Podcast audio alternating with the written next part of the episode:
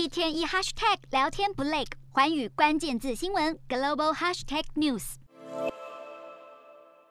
路透社报道，澳洲贸易部长特汉二十九号发布声明表示，欧盟对中国提出的争议，其中有许多的议题和澳洲有着重大利益关系，因此澳洲将要求参与这些磋商。特汉更强调，澳洲反对任何对国际贸易体系的破坏。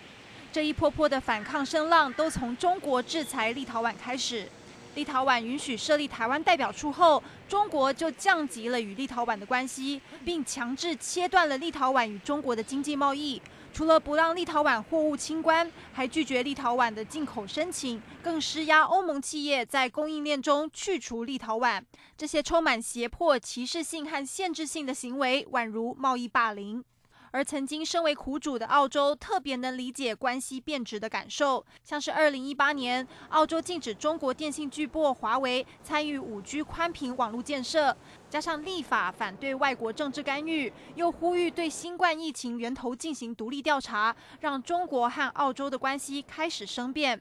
中国对澳洲采取了多项报复措施，像是外交制裁，还有针对澳洲商品课征关税，都让澳洲对立陶宛现在的处境感同身受，盼望站出来力抗胁迫，维护国际贸易秩序。